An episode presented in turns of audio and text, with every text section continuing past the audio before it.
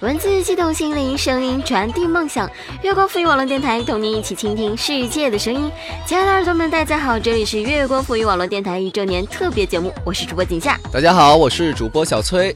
呃，这个既然月光都已经一岁了，首先要说一声生日快乐，生日快乐！那既然是一周年特别节目，我们打算来一个月光大揭秘，来告诉大家关于月光台前幕后的故事。嗯，既然是这个大揭秘嘛，我想先了解一下，锦夏你来月光多长时间了呢？这个很重要嘛，我来月光好吧，两个月。哎，小鬼，以后要叫前辈，知道吗？你好意思喊我小鬼呢？你敢不敢告诉大家你来月光多长时间了？呃，我来多久不重要，反正比你早就对了。另外，你这是对前辈说话应有的态度吗？你到底要不要告诉大家你来月光到底多长时间了？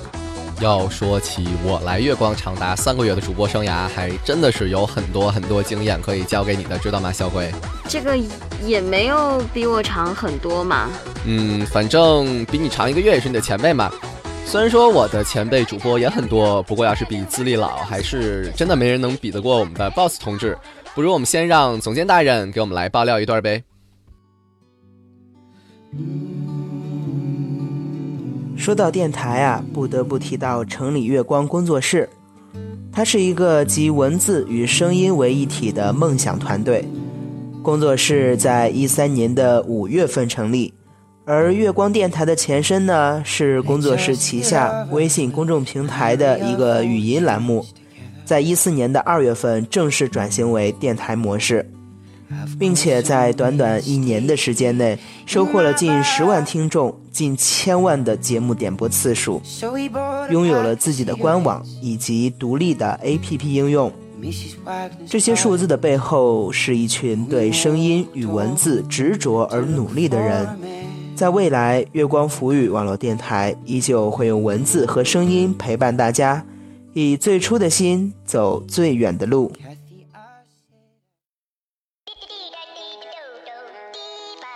首先，谢谢总监大人的爆料。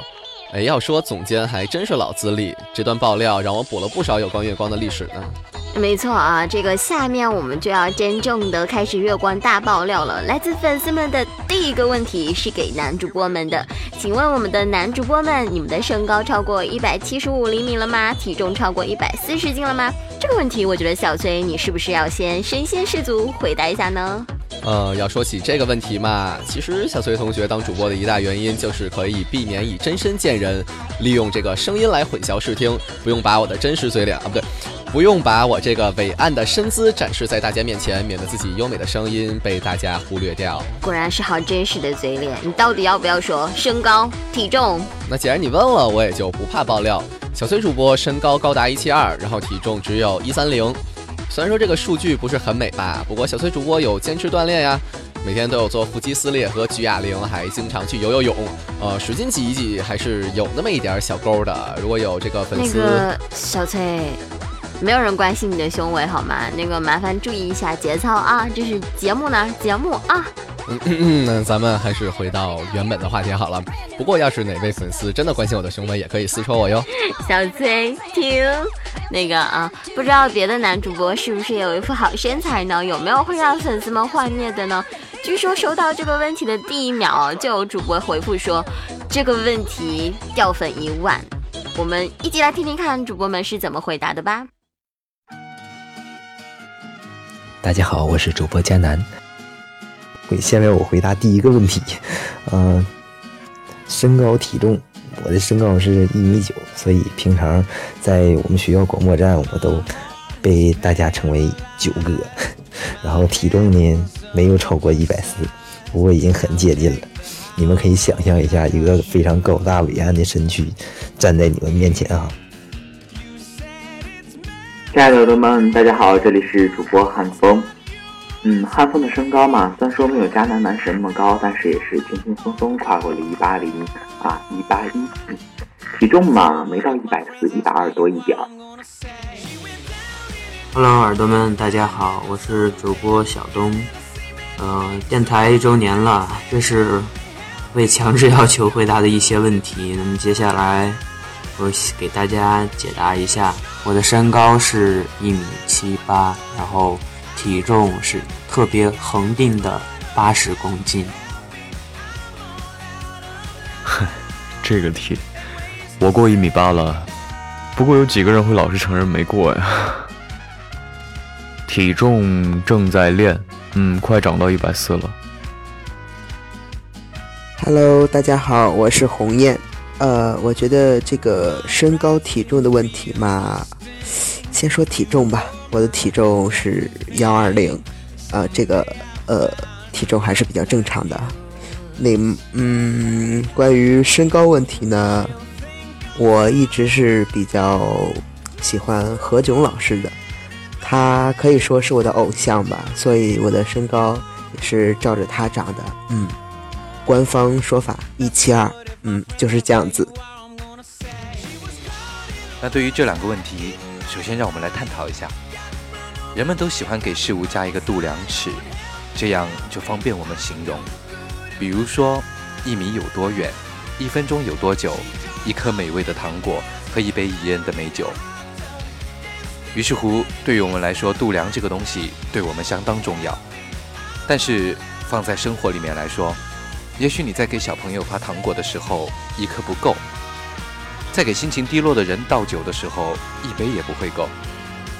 对于跑步特快的人来说，一米根本不够。那这时候，在我们心中就又有了一个东西，对于满足与否的临界点。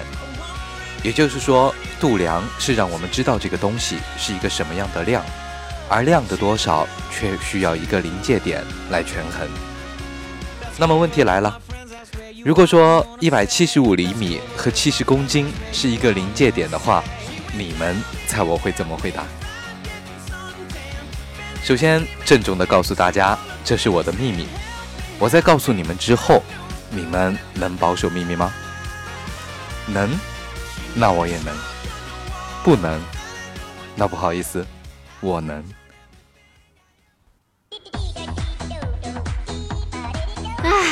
来有的人对自己的身材还是保密的很好的嘛。那可不，这种事情嘛，反正说白了，只有像我这种为数不多的拥有完美身材比例的主播会说实话，要么就像他们含糊了回答，就不要鄙视他们啦。有时候毕竟实话太伤人。好吧，小崔，你真相了。不过要说起来，对于这个男主播的真相，我还真的是毫无兴趣。好在下面终于到了万众瞩目揭秘女主播真相的时刻了，锦夏准备好接招了没？没有，我们可以跳过这个问题吗？想到没？下一个问题是问我们亲爱的女主播的，请问你们的身材达到标准的八十四、六十二？啊，不对，呃，请问你们的身材达到标准的一六五厘米和一百斤了吗？你要不要先爆料一下？八十四和六十二是什么？小崔，咱们能能不能有一点专业素养啊？把电台的节操都掉光了。那说到身高，突然想起我刚刚收到了一手数据啊，这个我们的管理部拥荒 boss 以及主播佳楠身高完爆小崔，还有管理部凉风年龄善小却达到了一百八十二厘米，身高大有悬念小崔的趋势哦。数据传的真的有这么快吗？而且作为同一个电台的主播，我们就不能相亲相爱一下吗？一定要公布这么血淋淋的事实？还有，哎，别别别，这个月光里最温柔、最知性、最美丽、身材比例也是最完美的女主播夏夏姐姐，咱们还是好好回到爆料女主播的身材话题吧，不要再揪着我的身高不放了，好吗？好吧，既然你说了这么多诚实的话，那我就放过你了。那我只能说啊，我是门妹纸身高。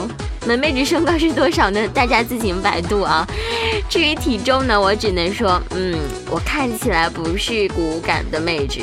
好吧，好吧，看来这个圆圆主播，啊不对，看来这个夏夏主播的详细信息也属于实话太伤人类型，所以我们还是不要追根结底好了。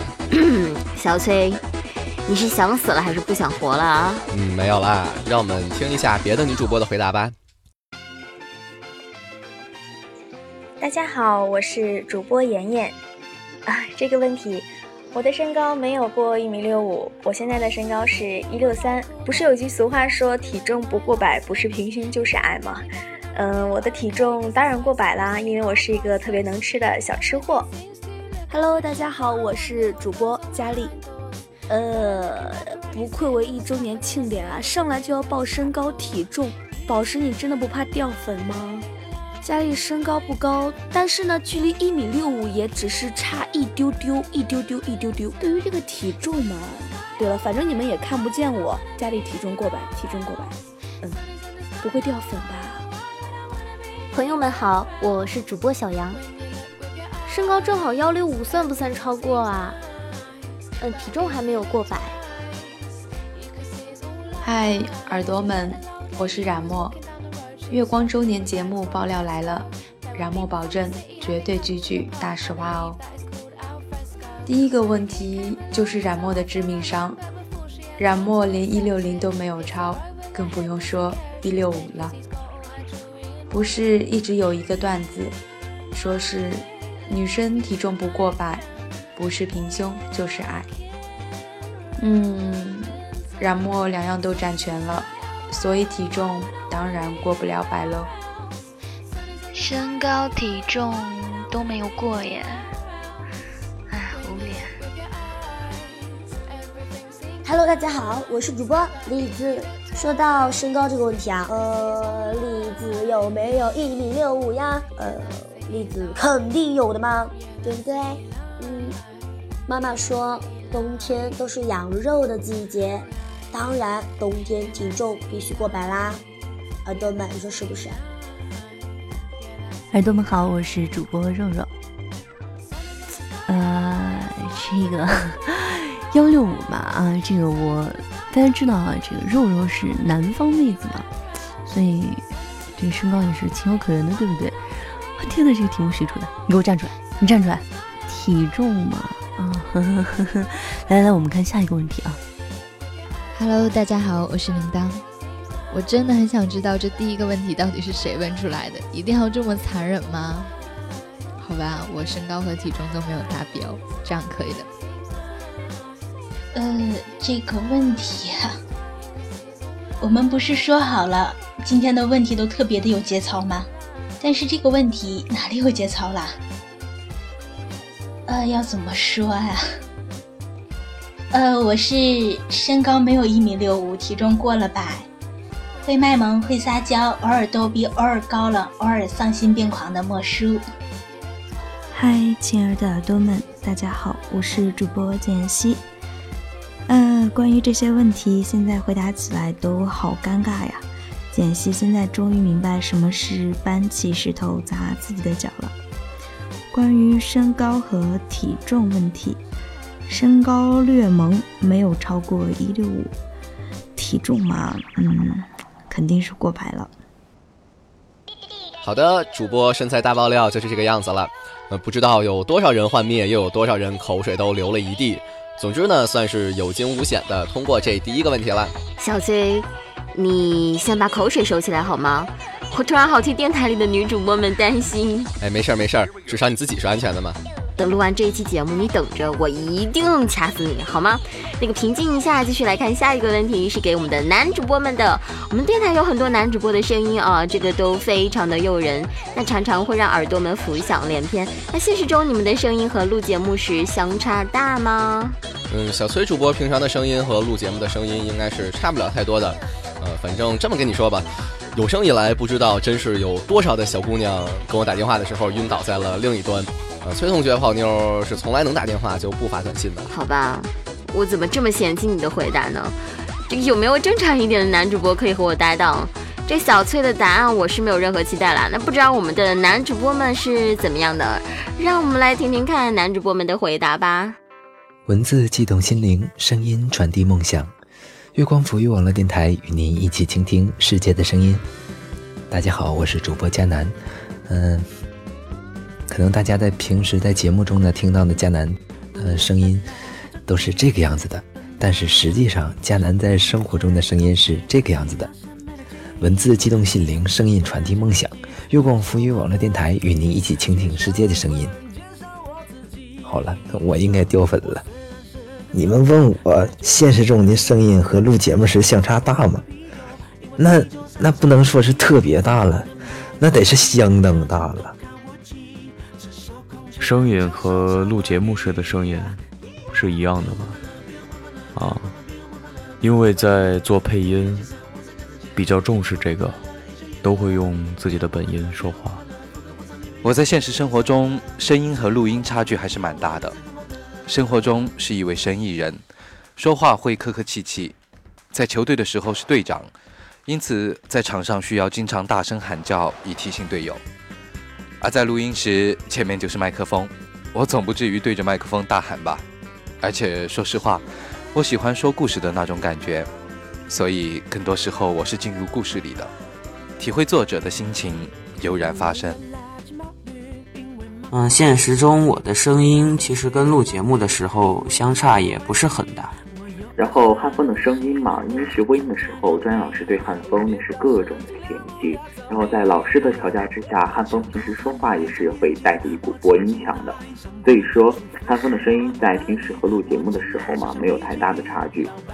嗯，我平时录节目和现实中的声音基本上是一样的，因为在做点歌台嘛，平时说话呀什么呀，也是比较这种轻松随意呀，然后比较。平易近人的，对。呃，听完了这些回答，惊喜的发现，好像自恋的不只有我自己一个哈。呵呵呵，没关系，你仍然是最自恋的那一个。这个为什么突然开始咬着后槽牙说话，好害怕呀？以前那个温柔贤惠、逆来顺受的井下主播去哪了？谁让？你一直黑我啊？你再黑我，小心我咬你啊！我真是好害怕呀！哎，算了，不和你打架了，我们来进入下一个问题。下一个问题是问我们女主播的，因为电台女主播比较多，请问女主播们在收获粉丝的时候，会不会遇到让你们觉得哭笑不得的事情呢？这个说到哭笑不得的事情，其实我还真的有。就以前有很多男粉丝说，我听你的声音好像我前女友的声音，或者我听你的声音好像我曾经爱过的那个人的声音，而且啊，是很多人这么说。还真的蛮郁闷的。呃，作为这个国民前女友，感觉应该挺不错的吧？啊，不过你的男粉丝也是太年轻。要是我，肯定说，哎呀，旗下主播，你的声音好像我的下一个女朋友。好吧，你赢了啊。那个，不知道别的女主播们又遇到过哪些让人哭笑不得的事情呢？这个啊，这个问题，其实我印象中最深刻的一件事情是。嗯，有一个听友在微博上加我微博之后和我私信，他说：“他说妍妍，我好喜欢你的节目。”然后他说了一期节目，我当时看到之后，我就瞬间冷汗就下来了，因为那期节目不是我的，那期节目是我们电台主播小杨那期节目。嗯，收获粉丝的时候啊，哭笑不得的事情，我觉得应该是。因为我的声线吧，很多人觉得啊，肉肉是那种熟女声线，或者是什么，嗯啊，大妈音，哈，很多人说我大妈音，嗯，就是哭笑不得的事情，就是有一次，有人说问我孩子多大了，真就是 真的有人这样，然后主播群里景夏也在说，就说他说啊，我还好羡慕肉肉啊，就生了孩子还可以当主播，就是我觉得。我还没有嫁人好吗？我，啊，人家，嗯，不要问我多大，我永远十八岁。对，记住，嗯，大妈音的肉肉呢，永远十八岁。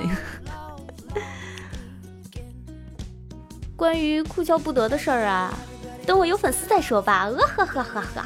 话说我这么逗逼，真的会有粉丝吗？加入电台到现在，冉墨的粉丝不多，也就是固定的那几个呢。所以这一点，冉墨要加油。粉丝比较少的原因吧，所以冉墨还真没有遇到什么让我哭笑不得的事情。栗子呢，有粉丝，真的有，真的有，只不过跟我一样比较低调。栗子的粉丝啊，嗯，是栗子的一个初中同学，当时年纪还很小。经常跟他打闹，后来我在空间里转发了自己的第一个嗯链接嘛，就是电台里的链接，他直接去节目里就喊了三个字“包租婆”。当时我看了评论之后，瞬间黑线，马上去找他，我说：“喂喂喂，老牛，能不能委婉一点叫我？”哭笑不得的事情好像没有。不过，我觉得印象比较深刻的应该就是第一次收获到粉丝的时候吧，当时还挺激动的。呃，丧心病狂的事情吗？我我记得我出节目的那个时候，经常有人问我多大，说我声音听起来好小啊，问我有没有成年。其实我成年很久了。电台女主播比较多，在收获粉丝的时候，没有什么让我觉得哭笑不得的事情，因为简溪根本就没有粉丝，很可怜。在电台中最哭笑不得的事情，应该是有粉丝追求吧。其实我可以和你们成为好朋友，但是仅仅靠声音就喜欢一个人或者成为恋人的话，也太冲动、太不现实了吧。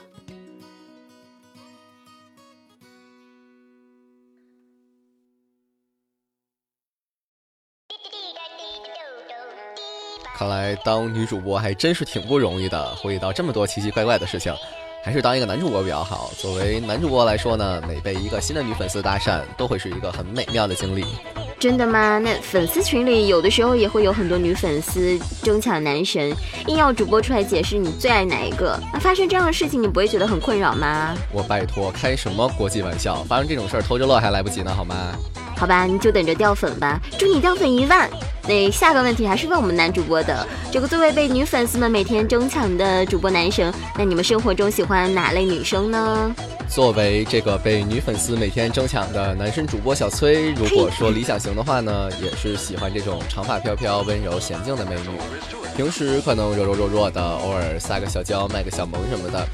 呃，但实际上呢，小崔主播的历任女友好像都属于比较大大咧咧、爱玩爱闹的个性，所以我感觉我可能其实是喜欢跟我性格相似的女生，而不是我的理想型。虽然说差的感觉好远好远。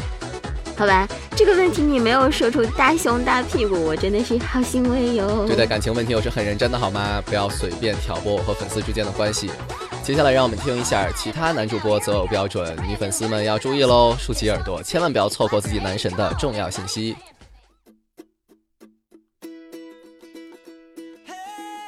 喜欢哪类女生啊？我喜欢的女生吧，就是在大学的校园小路上，你你从后面看到一个女生，她长发飘飘，然后走走在校园的小路上，手里还捧着一本英语书。我生活中喜欢的女生类型是比较温柔，呃，文静的。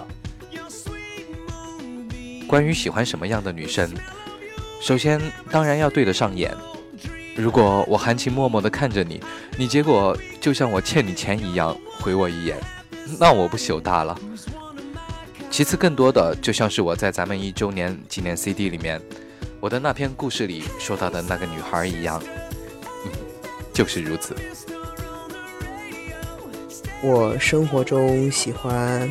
非常可爱、小巧玲珑的女生，就像《金粉世家》里头的那个董洁扮演的冷清秋。对。而汉风在生活中喜欢的女生嘛，嗯，看我女票，你们就应该知道了，没有什么太大的要求，性子温婉就好了。我觉得还是感觉最重要吧。其实我在生活中比较喜欢那种知书达理、善解人意的，对，嗯，就是这么多。唉，听完这些答案，我森森的觉得我是完全木有希望了。没事儿没事儿，即使没有听到这些答案，你也是完全木有希望的。小崔，看来我做完节目一定要掐死你了，不掐死你，我心里头不爽呀。嗯嗯，我们要反对暴力好吗？被小朋友听到会很不好的。呃，让我们继续和谐的进入下一道话题吧。下一个话题是给我们女主播的，女主播自己本身的声音就能给人带来很舒服的感觉。那想问问你们自己本身是声音控吗？会不会抵挡不住声音的诱惑？当然，如果是好声音，也是会忍不住心动的。哎呦，真没想到，原来你还是在一直默默的暗恋着我哈。好吧，好吧，暗恋你，暗恋你，你要不要听听别的哪个女主播也一直暗恋你呢？好呀，好呀。嗯，其实我个人是一个声音控。如果一个男生的声音特别有磁性的话，肯定会吸引到我。嗯嗯，我本身其实应该算是一个声控。就是我记得印象很深的一次，就是坐火车的时候，然后在那个车厢里面，大约是晚上十一点多，然后就有一个汉子，啊，就他他他就用那种非常磁性的声音说，就是说啊，这么晚了睡不着觉，我当时我整个人睡得迷迷糊糊的，我就噌一下我就醒了。但我没敢去看那个汉子长什么样，这个，呃，声音嘛啊，听听就好了。对，佳丽是声音控，听见好听的声音的话，便会第一反应对此呢印象分打了高分，并且想要去一睹真容，算不算抵挡不住声音的诱惑呢？应该算哦，我应该算是个声控吧。最抵挡不住的应该是美淑音和华丽丽的公子音。说到声音控，说实话，冉墨本身真的是个声音控。我对好听声音的诱惑真的抵挡不住，因为喜欢好听的声音，所以才要更加努力，慢慢靠近了。是声音控啊，听得好的声音都会觉得舒服的，尤其呢是好的谈吐，再加上温柔的声音。我总是对温柔的声音没有抵抗力。但不会以此作为评判人的标准啦。声音只是一部分，况且在网络时代，声音其实具有相当大的灵活性。因此，单纯的迷恋声音，对我来说还是比较幼稚的行为的。现在的女孩子呢，有很多人都是声控和颜控，但是如果对栗子来说，声控和颜控要排个顺序的话，栗子第一名是声控，第二名是。颜控，因为我觉得声控真的好诱惑，根本抵挡不住嘛，对不对？我也觉得，肯定是啊！听到喜欢的声音，还会不自觉的歪歪出这个人的长相，哈哈哈哈哈哈！哈。声控啊，我当然是声控啦！我特别喜欢那种美少年音，还有弱兽音，每一次听的时候都把持不住，嗯，对，就特别禽兽。我自己其实本身是声音控，因为初入电台的时候其实是听迦南的节目过来的，所以我应该也和很多迦南的女粉丝一样是他的粉丝，抵挡不住声音的诱惑，完全的声音控，觉得声音很好听的人就特别有魅力。哎呦，我还真没想到，咱们电台里暗恋我的女主播居然这么多。够了啊，那个咱们赶紧进入下一个问题，好吧？再听你说两句，我就要吐出来了。哎，看在你苦练我多年的份上，嗯，下一个爆料是你在做节目的时候出现过哪些经典口误没有？呃，我其实口误挺多的，不过很多都不太记得了。但是我曾经录了一个节目，有录了四十个鬼吧，所以口误非常的多。比较记得是有一次做孙燕姿的。特别节目的时候，有一句是孙燕姿作为新加坡的天后，我愣是读成了新加坡作为孙燕姿的天后。你呢？嗯，我印象特别深刻的是有一期节目里面的一句话是这个样子的：说要是算上中学那会儿的小暧昧，那也得五六年了吧。然后这句话念快了，真是炒鸡难念。呃，当我在念了无数遍都失败之后，我就自己默默的把那个五六年改成了六七年。好吧，那我们一起来看看别的主播又有什么样的经典口误呢？比较经典的口误呢，就是呃前几期节目的时候录了一期“不打扰是我的温柔”，然后里面有一句是这样说的：“这里的天气很湿，夏天时常会有会飞的大蟑螂四处出没。”结果让我读成了：“这里的天气很湿，夏天时常会有会飞的大苍蝇四处出没。”那苍蝇不都会飞吗？我做节目时出现哪些经典口误？啊，才做了一个节目，还不知道。要说配音这么久了，口误很多，但都不经典。口误那简直多了。一开始是呢了不分，在沉寂很久之后呢，终于有所好转。我想这是南方人通病吧。对了，最近我才被矫正，是弄，不是弄。我在做节目的时候出现口误其实挺多的，就像 CD 节里节目里头我自己爆料的那个，把不忍心回看说成了不堪回首，然后呢还有，呃，还有一个经典口误就是把笔记本电脑说成了笔记本电奶啊，现在真的是不堪回首啊。至于说汉风的口误嘛，也就是在和肉肉合作第二期《原始时光与天然惊趴》的时候，我记得特别清楚，有一段台词是“你为什么不给亲生孩子”，然后汉风一击碰读成了“你为什么不给亲生猴子”，生猴子啊，对，你们什么都没有听到啊，就是这样。这个做节目的时候，我的经典口误就是“月光浮于网络电台圆圆”。其实啊，这个是开玩笑。嗯，我最开始的时候可能是吐字不清，所以很多听友都把我听成了圆圆。然后，嗯，这个也成为了到现在我身边的朋友有的时候也会叫我圆圆。嗯，节目时候的经典口误啊，啊，我觉得。单说的话好像不太现实吧，我找一下放给大家听一下吧。真是可怜呀，多数的都，而且有一些个人的，而且有一些个人的。我记得是夏天，因为我我是佛前的一朵金莲，又回到了忘忧，站在村前的荷塘旁，注视怎么？如果我还是人的话，一定会留一种叫做。我记得我有一期节目叫《少年，你的梦想都死到哪里去了》，然后我当时在说的时候，我很激动的说成了“少年，你死到哪里去了”，好像听起来是在寻找爱人。节目中出现的经典口误，好像冉墨真的没有什么经典口误，或许是因为录节目的时候冉墨经常犯错，这一点真的要改正呢。染墨有点前后鼻音不分，可能是地域的问题吧。不过我一直在努力的改正，所以耳朵们要多多见谅。口误，具体没记得啥呀。